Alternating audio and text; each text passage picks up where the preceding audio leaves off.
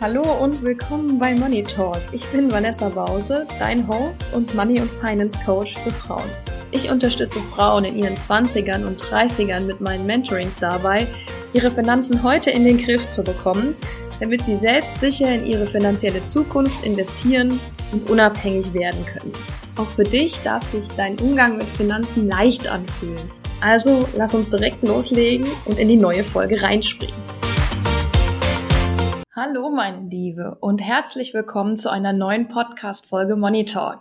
In dieser Folge geht es heute darum, was meine größten Learnings sind beim Thema Investieren. Und zwar ist das Ganze eine etwas fortgeschrittenere Folge. Das heißt, wenn du deine Finanzen schon grob im Griff hast und quasi auch den Schritt zum Investieren wagst und wagen möchtest, dann werden dir diese Tipps auf jeden Fall helfen. Wenn du jetzt natürlich noch nicht so weit bist, dass du sagst, okay, ich äh, habe alles so weit im Griff und ich kann anfangen zu investieren, dann empfehle ich dir, dir meinen Fünf-Schritte-Fahrplan endlich erfolgreich sparen herunterzuladen. Und zwar findest du den auf meiner Webseite unter www.vanessabause.de slash erfolgreich sparen. Und da bekommst du quasi alles, was du brauchst, um dich aufs Investieren soweit vorzubereiten, damit du deine Sparziele erreichst. Und dann ist der nächste Schritt danach, das Investieren zu beginnen. Okay, Heute für die Folge habe ich dir drei Learnings mitgebracht, was wirklich die größten Learnings für mich waren. Und ähm, so als bisschen Background-Kontext, ich investiere selbst seit über vier Jahren relativ breit gestreut in ETFs und auch selektiv in einzelne Aktien, bei denen ich mir vorher die Unternehmensbewertungen angeschaut habe, mir verschiedene Analysen angeguckt habe, mich auch wirklich mit den einzelnen Unternehmen beschäftigt habe, bevor ich sie kaufe und auch nur das kaufe, wo ich wirklich von überzeugt. Das heißt, ich habe Erfahrung und kann dir da auch wirklich schon mal was mitgeben, was meine größten Learnings sind, die du am Anfang vermeiden kannst. Das heißt, ich werde das Ganze jetzt hier ein bisschen auseinandernehmen für dich, damit du nicht dieselben Fehler machst und vielleicht direkt besser und sicherer einsteigst und deine Erfolge dann auch besser sind als äh, meine. Wenn ich diese Learnings nämlich vorher schon gehabt hätte, wäre mein Erfolg wahrscheinlich auch ein bisschen größer, als das wir auch so schon ist. Dann fangen wir doch direkt mit dem ersten Learning an. Learning Nummer eins, lege nicht ohne Strategie und Plan einfach drauf los. Das heißt, du sollst nicht einfach investieren, ohne dass du weißt, was dein langfristiges Ziel und dein langfristiger Plan ist. Weil, wenn du das jetzt mal vergleichst mit, wenn du ohne Strategie und ohne Plan einfach loslegst, nur damit du investierst, weil jeder sagt, du musst investieren, dann ist das wie, als wenn du wandern gehst in den Bergen ohne Karte oder ohne ein GPS. Also man verirrt sich dann zum Beispiel auch schnell und man kann sich sogar in richtige Gefahr begeben, je nachdem, wo man denn lang wandert. Ähm, Gleiches zum Beispiel, wenn du ohne Verpflegung losgehst. Ja, das ist genauso auch du hast keinen Plan, was du machst. Oder sich vorher den Wetterbericht nicht anschauen. Ja, das heißt, du hast eine heftige Gewitterwarnung und du läufst trotzdem los auf 2000, zweieinhalbtausend Meter Höhe, wo keine keine Bäume mehr sind, die dich noch vielleicht schützen könnten. Tja, das ist dann natürlich sehr schlecht. Und genau so ist es beim Investieren auch. Das heißt, wenn du einfach anfängst zu investieren, ohne dass du hm, weißt, wo du wirklich hin willst, hm, dann ist das auch nicht so nachhaltig. Das heißt, ich zum Beispiel habe angefangen, einfach in ETFs zu investieren. Ich hatte aber wirklich keinen Plan und keine Strategie. Ich dachte einfach, na ja, ich investiere jetzt einfach mal jeden Monat ein bisschen Geld in ETFs, damit kann man schon nichts falsch machen. Das stimmt, wenn man die ETFs, die man vorher ausgewählt hat, dann kannst du erstmal nicht ganz so viel falsch machen. Aber es geht natürlich auch viel, viel besser. Das heißt, ich habe nach ein paar Monaten gemerkt, dass ich da gesessen habe und gedacht habe, naja, gut, du investierst jetzt in ETFs, aber warum eigentlich? Und warum gerade diese ETFs? Und warum auch diese Menge an Geld? Also das waren nicht so viel Geld im Monat, das waren, glaube ich, 100, 160 Euro in der Summe auf zwei ETFs verteilt. Und das war im Vergleich zu meiner allgemeinen Sparquote jetzt auch nicht so besonders viel.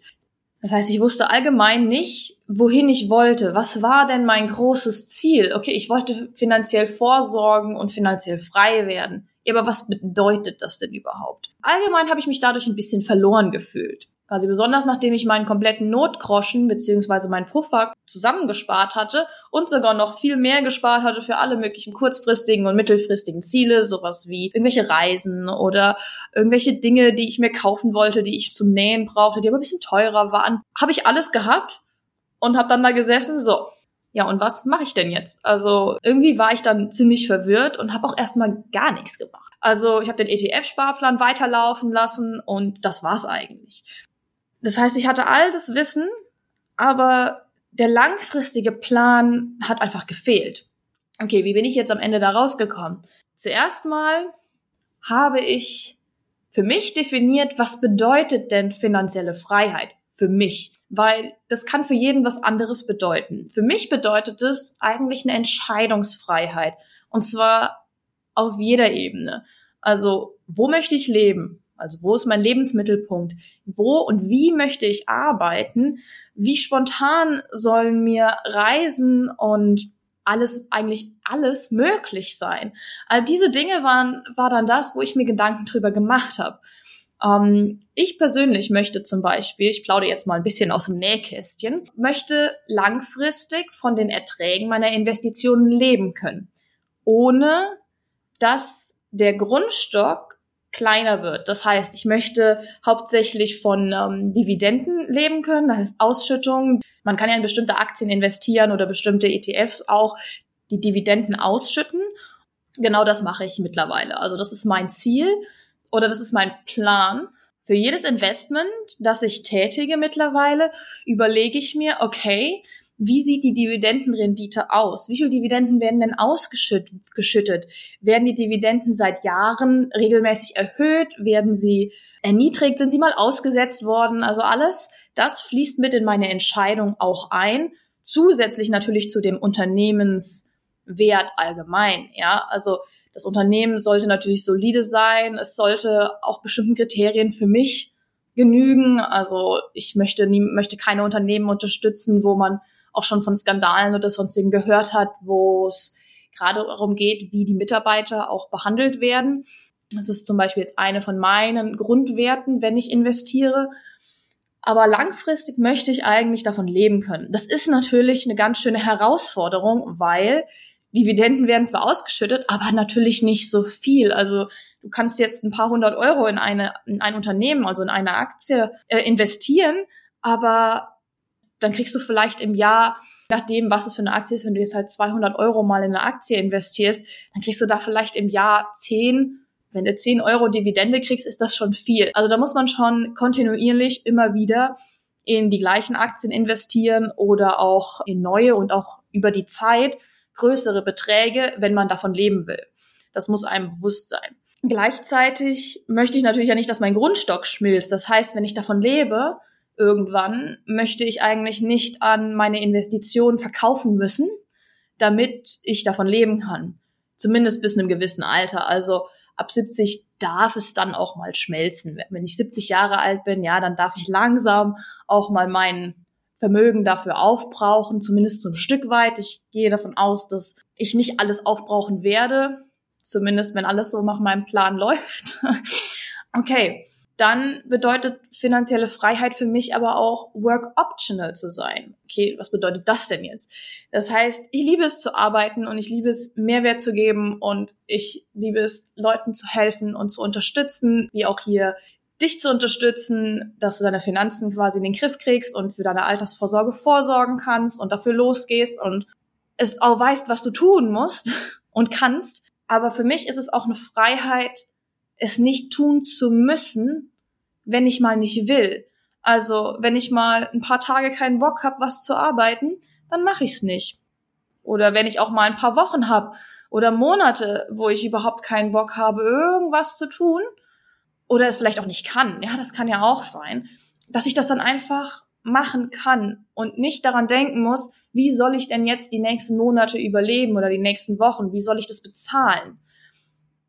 Das ist für mich eigentlich unbezahlbar. Das kann auch für dich ein Ziel sein, auch wenn du in einem Angestelltenjob arbeitest, weil wenn du einen gewissen Finanzstock hinter dir hast oder investierst und weißt, okay, du kannst auf jeden Fall x Monate, Jahre irgendwas damit überleben, bist du nicht mehr direkt abhängig von deinem Arbeitgeber. Und du kannst viel, viel besser für deine eigenen Werte einstehen und auch den Job und den Arbeitgeber wechseln, wenn dir bestimmte Themen überhaupt nicht passen oder du da unzufrieden bist. Während wenn du auf jeden Cent, der als Gehalt überwiesen wird, angewiesen bist jeden Monat, du natürlich in einer ganz anderen Abhängigkeit bist. Ja, dann ist es nicht mal so einfach zu sagen, okay, ich kündige den Job jetzt und ich orientiere mich mal die nächsten drei Monate, was ich denn machen will. Das ist dann viel, viel schwieriger. Ja, nicht ist es, nicht, dass es unmöglich ist, aber die Entscheidung fällt schwerer. Man bleibt länger in solchen Jobs tendenziell und du schadest dir damit ja natürlich auch langfristig, weil du unglücklich bist. Ja, und keiner sollte ja in dem Sinne unglücklich sein. Also man möchte ja doch zufrieden sein mit dem, was man tut. Okay. Und für mich bedeutet das auch noch, also ich möchte auch zum Beispiel den Großteil meiner Alltagskosten, wenn nicht sogar irgendwie alle Kosten, rein durch diese Dividendenzahlung und die Mieteinnahmen decken. Ähm, das bedeutet in dem Fall jetzt auch noch Mieteinnahmen. Ja, ich möchte auch mir irgendwann Immobilien zulegen können.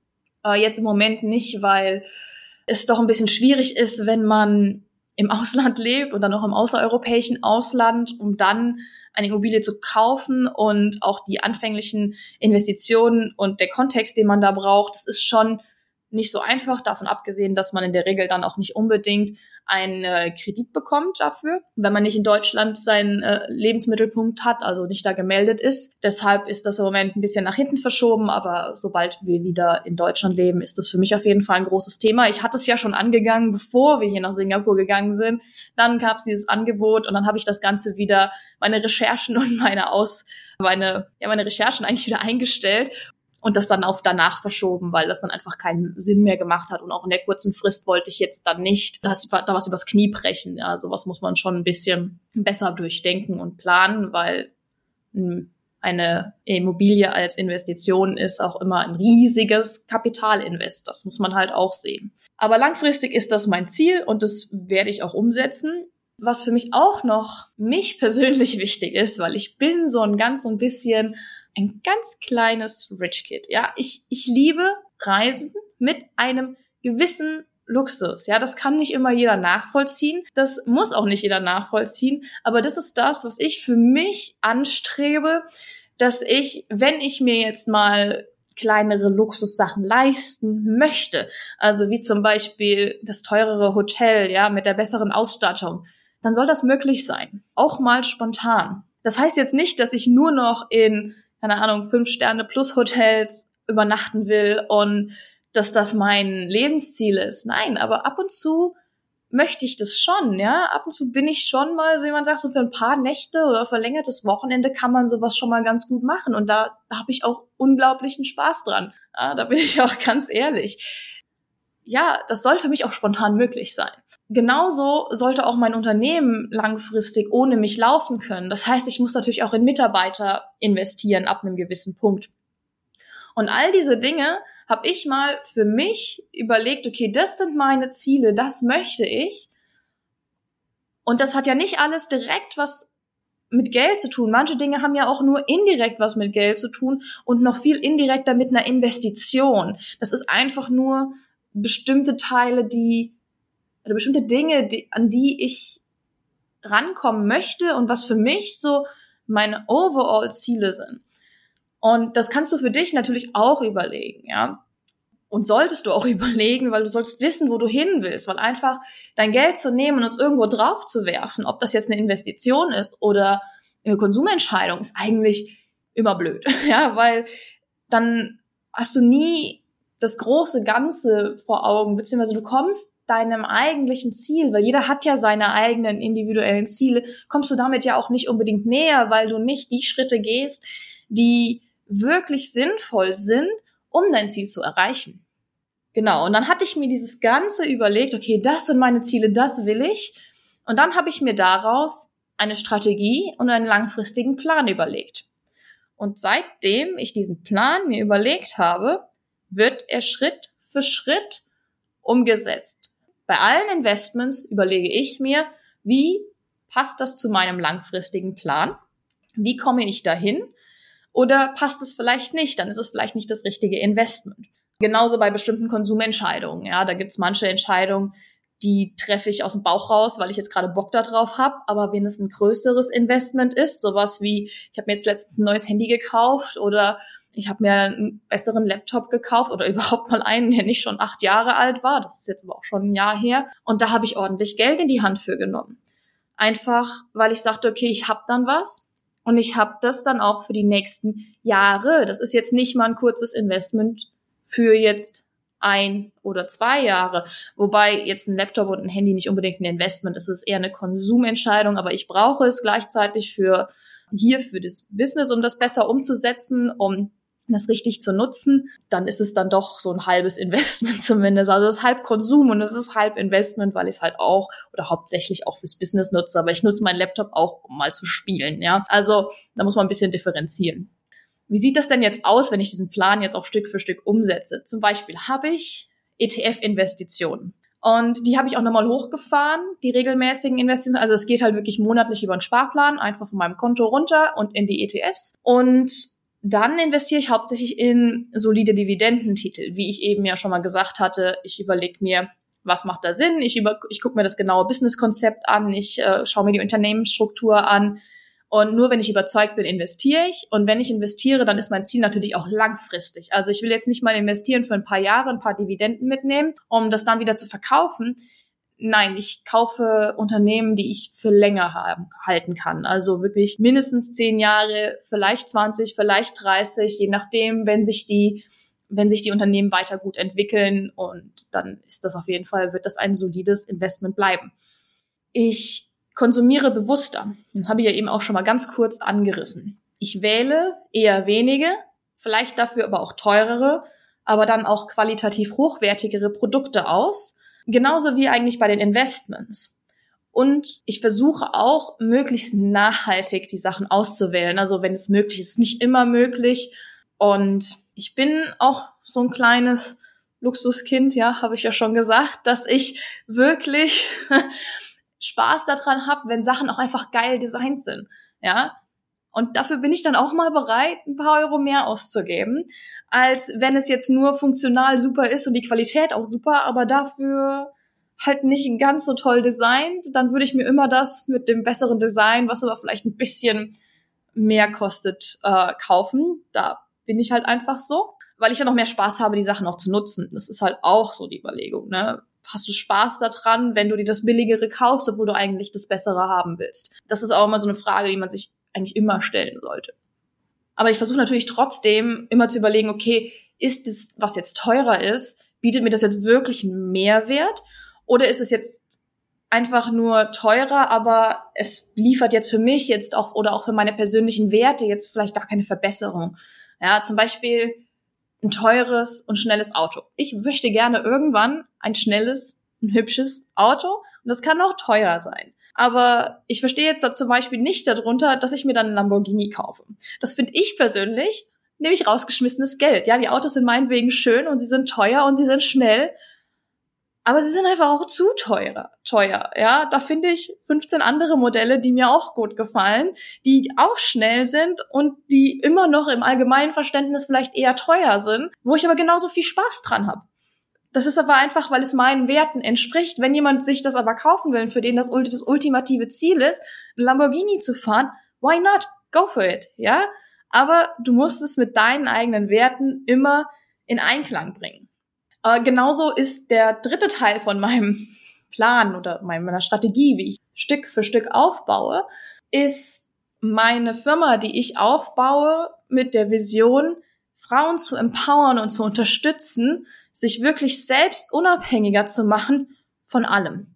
Und mit dem Ziel, dass diese Firma so wächst, dass ich auch mehrere Mitarbeiter einstellen kann, die mit mir dann an dieser Vision arbeiten und die dafür brennen, damit es auch mal weiterläuft ohne, ohne mich, wenn ich zum Beispiel mal krank bin oder auch mal im Urlaub bin. Es kann ja immer auch wieder was passieren und das ist mein Ziel und darauf investiere ich hin, ja, oder ich investiere im Moment sehr viel meiner Zeit, ich investiere auch Geld aber ich möchte in Zukunft mehr Geld darin auch investieren, dass mir andere Menschen dabei helfen, die auf dieses gleiche Ziel hinarbeiten, dass Frauen finanziell unabhängig werden und ihre finanziellen Ziele erreichen. Das ist mein riesiger Traum. Wirklich. Und seitdem ich halt mir genau überlegt habe, okay, was sind denn meine Ziele und was ist denn mein Plan und mir eine Strategie überlegt habe, in, seitdem investiere ich mehr und auch häufiger und mit einem viel, viel besseren Gefühl, weil ich weiß, wo ich hin will. Also solltest du dir vielleicht auch mal überlegen, was sind denn deine Ziele und was ist denn dein Plan und wie möchtest du denn davon leben? Was ist deine große Vision quasi? Und einfach mal eine Strategie und ein Ziel entwickeln und erst dann wirklich losgehen. Beziehungsweise du kannst auch schon loslegen, aber solltest beides relativ schnell parallel dazu entwickeln, weil mit einer Strategie verfolgst du dein Ziel viel besser und auch langfristige Ziele sind, lassen sich dann viel besser mh, hm, umsetzen und du wirst langfristig auch davon profitieren. So, das war jetzt sehr lange Learning 1, aber die anderen sind ein bisschen kürzer. Ein bisschen viel kürzer wahrscheinlich. Learning 2. Nicht auf Empfehlungen von Freunden oder YouTube, also indirekt YouTube, hören. Weil in meinem Fall hatte ich einfach in MSCI World, also ein ETF investiert und die Gewichtung von MSCI World und Emerging Markets, das waren zwei ETFs und auch die Höhe des monatlichen Investments da habe ich mir gar nicht so viel Gedanken drüber gemacht. Ich habe das halt mal hier gehört und da und ich habe es immer wieder mal gehört, warum ich jetzt gerade in diese ETFs mir ausgewählt habe. Ja, weil man das halt auch immer hört, weil viele das sagen, ne, und sie bei vielen Brokern zugänglich waren. Aber ich habe halt auch nicht hinterfragt, warum ich genau diese auswähle. Und ich habe nicht hinterfragt, warum ich diese Gewichtung von 70, 30 überhaupt Sinn ergibt. Also 70 Prozent in ein MSCI World und 30 Prozent in ein Emerging Market ich habe darüber nicht nachgedacht. Warum 70-30? Ja, warum nicht eine andere Gewichtung? Warum nicht 60-40 oder 50-50? Warum nicht mehr als 50 Prozent Emerging Markets? Wäre das dann falsch gewesen? Nicht unbedingt, sage ich direkt, weil es hängt vom eigenen Risikoprofil und der eigenen Strategie ab. Aber das ist auch ein relativ häufiger Anfängerfehler. Ne? Man hört bei eigener Unsicherheit viel, viel lieber auf Freunde, die es vermeintlich besser wissen weil wir selber vielleicht in dem Moment noch nicht genug Wissen haben, um das beurteilen zu können, ob das eine oder das andere jetzt mehr Sinn ergibt. Ja, gleichzeitig wissen wir natürlich auch nicht, ob der Freund es wirklich besser weiß, ja, oder bei YouTube erst recht. Da kann ja auch jeder wirklich sagen und posten, was er will, was auch an sich vollkommen in Ordnung ist, aber man muss halt lernen, was sind die guten und was sind die schlechten Empfehlungen und was sind Dinge, auf die man hören sollte und andere Dinge, die man nicht hören sollte. Ja, prinzipiell ist es jetzt kein besonders schlimmer Anfängerfehler, gerade wenn es sich um ETFs handelt. Ne? Anders sähe es jetzt aus, wenn du einfach hörst, okay, investiere all dein Geld in die Einzelaktie und dann machst du das aber du weißt überhaupt nicht warum, du weißt nicht, warum diese Aktie besonders gut sein soll, ja, und da ist das Risiko natürlich viel, viel höher, einen Verlust zu erleiden, ja, wenn du bei ETFs ist das jetzt nicht ganz so tragisch, ja. Ob ich jetzt nur in den MSCI World investiert hätte oder zusätzlich noch in den Emerging Markets und ob das der Prozentsatz jetzt so oder so oder so ist, ist erstmal am Anfang nicht so relevant. Diese Fehler kann man oft auch ohne Verlust relativ leicht wieder ausgleichen. Aber man sollte sich das trotzdem allgemein hinterfragen. Ne? Passt es zu mir, diese Empfehlung? Oder wie passt es zu meiner Strategie? Oder passt es auch überhaupt zu meinem eigenen Risikoprofil? Ne? Also vielleicht will ich gar nicht so viel Risiko, dann ist zum Beispiel ein großer Anteil an Emerging Market ETF gar nicht so gut, weil da ist das Risiko nämlich höher als bei den, dem MSCI World, der sich ja mit den Industriestaaten beschäftigt. Emerging Markets ist ja wie der Name schon sagt, das sind die aufstrebenden Nationen, das ist quasi die Schwellenländer. Da ist halt natürlich ein größeres Risiko als bei etablierten Industrienationen, die Unternehmen haben. Ja, und dann, wie möchtest du auch diesen Anteil dann auch gewichten, wenn du dich dafür entscheidest, dass das passt, ja? Und am aller, aller wichtigsten, und das ist das wichtigste Learning überhaupt für dich und was du als Anfänger unbedingt beachten musst, verstehe ich wirklich, in was ich investiere. Verstehe ich das Businessmodell? Verstehe ich die Branche? Verstehe ich auch die Konkurrenz? Verstehe ich, was das Ziel von dem Unternehmen ist und die Strategie von dem Unternehmen für die Zukunft? Und wenn ich all diese Fragen mit Ja beantworten kann, dann kann ich mir überlegen, ob das ein Investment für mich ist, ob das für mich interessant ist, ob es mit meinen Werten übereinstimmt. Und dann, wenn auch das alles mit Ja beantwortet wird, dann kannst du in solche Sachen investieren. Aber das solltest du immer, immer vorher hinterfragen. Ist ganz wichtig. Okay, dann sind wir auch schon bei Learning Nummer drei. Nimm keine Kritik oder auch Ratschläge von jemandem an, der nicht denselben Weg gegangen ist und weiter vor dir ist.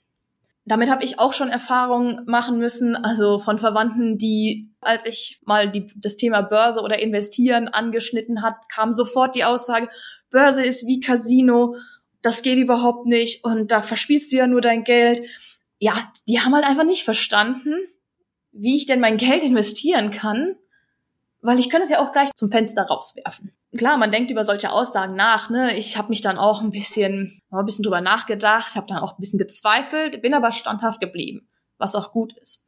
Lass dich auch nicht verunsichern von solchen Aussagen. Solche Aussagen kommen häufig von Eltern, Freunden, teilweise entfernte Bekannte. Gefühlt hat ja jeder was zum Thema Geld, investieren und was richtig ist und was falsch ist zu sagen. Alle wollen dich eigentlich natürlich vor Unheil bewahren und dir helfen. Gerade bei Eltern und Freunden ist das der Fall. Dieselben Menschen, die uns solche Aussagen entgegenbringen, haben oft selber gar keine Erfahrung in dem Bereich investieren. Deshalb behalte immer im Kopf, in Deutschland investiert noch nicht mal jeder fünfte Erwachsene. Beziehungsweise genau genommen waren es 2021 etwa 17 Prozent der Bevölkerung über 14 Jahren. Das Schlimmste ist eigentlich, die Zahl ist im Vergleich zum Vorjahr wieder gesunken. Während Corona in dem ersten Crash, der da im März 2020 passiert ist, haben plötzlich ganz viele angefangen zu investieren, weil es war ja dann günstig. Wir hatten jetzt ja jahrelang davor einen sehr starken äh, Bullenmarkt. Das heißt, es, die Aktien sind alle einfach nur gestiegen, gestiegen, gestiegen. Die haben aber jetzt auch ja wieder korrigiert. Gerade jetzt so im Jahr 2021 gab es immer wieder größere Korrekturen nach 20 oder in 2020 sind die Aktien ja relativ schnell wieder gestiegen und dann auf vorherige Rekordwerte und sogar drüber gestiegen. Dann gab es aber wieder mal so einen kleinen Dip, gerade so Anfang 2021 ein bisschen alles runtergegangen ist und dann sind die Leute wieder rausgegangen, weil viele wahrscheinlich trotzdem immer noch nicht verstanden haben, was sie denn da tun. Und dann, sobald ein kleiner Verlust ist, viele einfach wieder verkaufen. Das heißt, die meisten Menschen haben überhaupt keine Ahnung davon, haben überhaupt keine Ahnung vom Investieren. Das bedeutet im Umkehrschluss aber auch, wenn du fliegen lernen willst, würdest du dann eher den Adler fragen oder den Pinguin? Bin kein großer Fan von Stromberg, aber dieses Zitat ist, da ist sehr viel Wahrheit dabei. Du fragst natürlich den Adler, ob er dir zeigt, wie du fliegen lernst und nicht den Pinguin, der nicht fliegen kann. Ja? Also wenn man bei solchen Themen darüber nachdenkt, ist es so logisch, dass man den Adler fragt. Wenn es jetzt aber ums Thema Geld geht, vergessen viele das. Vielleicht vergisst du das auch. Auch da gilt, man sollte die Leute fragen, die davon Ahnung haben oder sich nur von den Leuten Ratschläge geben lassen. Das heißt, das gilt auch nicht nur für Börseninvestitionen, das gilt für alle Investitionstypen. Also es kann auch Immobilien sein, das kann Krypto sein, das kann alles Mögliche sein wenn dir jemand sagt, das ist super risikoreich und das sollst du besser nicht tun oder er kennt Person XYZ und noch drei weitere, die an der Börse schon mal ihr Geld verloren haben, dann solltest du der Person folgende Fragen stellen und damit findest du dann raus, ob die Person geeignet ist, dir Tipps zu geben oder nicht und ob du es besser ignorieren solltest oder auch davon lernen kannst, ja. Okay, Frage Nummer eins. Wie funktioniert die Börse deiner Meinung nach? Ist die Antwort schwammig oder teilweise sogar falsch? Das disqualifiziert die Person als ernstzunehmendes Argument, warum du nicht investieren solltest. Frag die Person, hast du schon einmal selbst an der Börse investiert? Nein? Dann disqualifiziert das die Person auch, dir irgendwelche Ratschläge zu geben oder irgendwelche Hinweise oder irgendwelche Bedenken. Es ist einfach so. Wenn sie schon mal an der Börse investiert hat, dann frag sie, wie sie investiert. Hat sie einmal oder zweimal in eine Einzelaktie investiert oder in einen offenen Fonds und der Verluste gemacht hat? Oder vielleicht auch breit gestreut mit deinem Plan oder deiner Strategie und auch in wie viele verschiedene Werte. Ja, das ist natürlich auch wichtig. Wenn jemand nur in drei verschiedene Werte investiert, dann ist es nicht besonders aussagekräftig. Ist die Person auch im Moment noch investiert oder hat sie mal investiert und hat gar kein Investment mehr, also keine einzelne, keine einzige Aktie mehr in seinem Depot? Das ist auch eine wichtige Frage, weil normalerweise jemand, der anfängt mit dem Investieren, der hört damit nicht mehr auf. Zumindest jemand, der es mit Plan und Strategie verfolgt, wird keiner mehr aufhören, wenn du einmal angefangen hast, weil es halt auch einfach doof ist. Schlicht und ergreifend. Wenn jetzt da Antworten kommen, dass sie zum Beispiel bei der letzten Finanzkrise oder dem Platzen der Dotcom-Blase oder jetzt so vor dem Corona-Crash dann raus ist und deshalb nichts mehr hat an Aktien, diese Person disqualifiziert sich auch als geeigneter Ratgeber. Und dann würde ich noch fragen, welche Strategie verfolgst du denn langfristig und wie setzt du sie um? Wenn du zum Beispiel jetzt auf all diese Fragen eine relativ zufriedenstellende Antwort bekommen hast und die Person auch noch immer noch investiert ist und sie wirklich auch eine Strategie verfolgt, dann kannst du von dieser Person Ratschläge sehr, sehr gerne annehmen und sie auch ernst. Und das ist auch die einzige Variante, wo du diese Person ernst nehmen solltest in dem Kontext oder in dem Themenbereich. Ja, Eltern meinen es gut, aber die haben nicht unbedingt Ahnung von Börse und Investieren. Vielleicht sind sie dafür nicht die richtigen Ansprechpartner, wenn sie selbst nicht investieren und auch selbst keine Strategie und langfristigen Plan haben. Ja, wenn die Antwort aber wirklich zufriedenstellend ist, dann kannst du unglaublich viel von dieser Person lernen. Ja, dann würde ich diese Nähe sogar aktiv suchen und aktiv sich damit mit der Person zusammensetzen und überlegen, wie kann sie dir helfen? Ja, da kannst du bestimmt riesig viel lernen. Ansonsten gilt allgemein, noch wieder ein kleines Sprichwort, the road to hell is paved with good intentions. Also gut gemeint ist nicht gut gemacht. Nur weil Eltern oder Familie allgemein und Freunde es gut meinen, heißt es nicht, dass sie die besten Ratgeber in jeder Situation sind.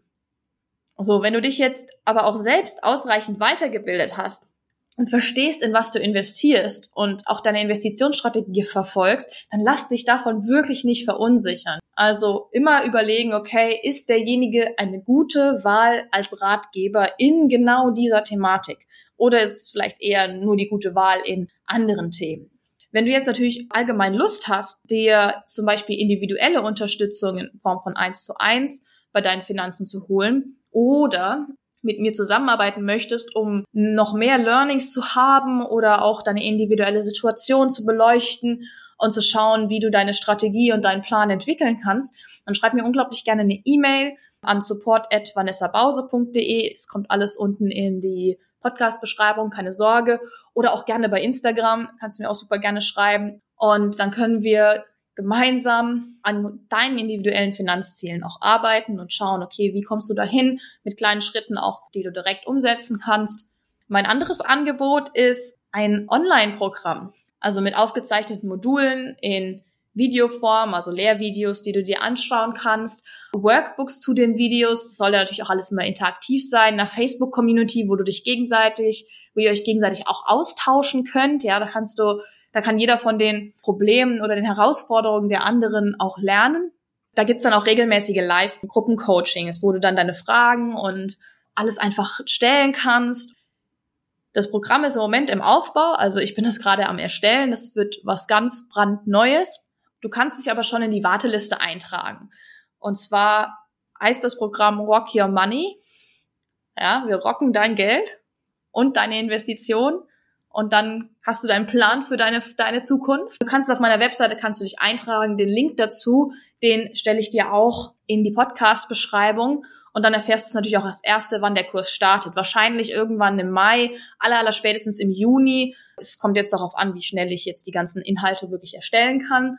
Das heißt, einmal kurz zusammenfassen. Ja, wenn du dein Geld investieren willst, solltest du von meinen drei Learnings wirklich profitieren. Und zwar, lege nicht ohne Plan und Strategie einfach los, sondern mach dir beides. Und dann wirst du langfristig erfolgreicher. Zweite Learning, nicht blind auf Empfehlungen von Freunden oder YouTube hören. Ganz wichtig. Immer die eigene Meinung bilden, immer hinterfragen. Ganz, ganz wichtig. Und als drittes, lass dich nicht von den falschen Personen verunsichern. Nicht jede Person in deinem Umfeld ist geeignet, dir Hilfe und Tipps und Ratschläge, gut gemeinte Ratschläge zu geben, wenn es um das Thema Finanzen und Investieren geht. Immer hinterfragen oder immer schauen, abchecken, ist diese Person denn geeignet, mir Hilfestellung zu geben oder ist es einfach nur Bedenken, die durch Unwissenheit hauptsächlich zustande kommen oder weil sie sich schützen wollen, weil es deine Eltern oder deine Familie ist. Das heißt, ich freue mich riesig, dass du heute hier bei der Podcast-Folge dabei warst, meine liebe Hörerin. Und teile mir unglaublich gerne dein Feedback zu der heutigen, doch etwas längeren Folge mit und bewerte auch unbedingt meinen Podcast mit einem Klick bei Apple Podcasts oder auch bei Spotify. Ja, und ansonsten wünsche ich dir noch einen wunderschönen Tag und bis zur nächsten Folge.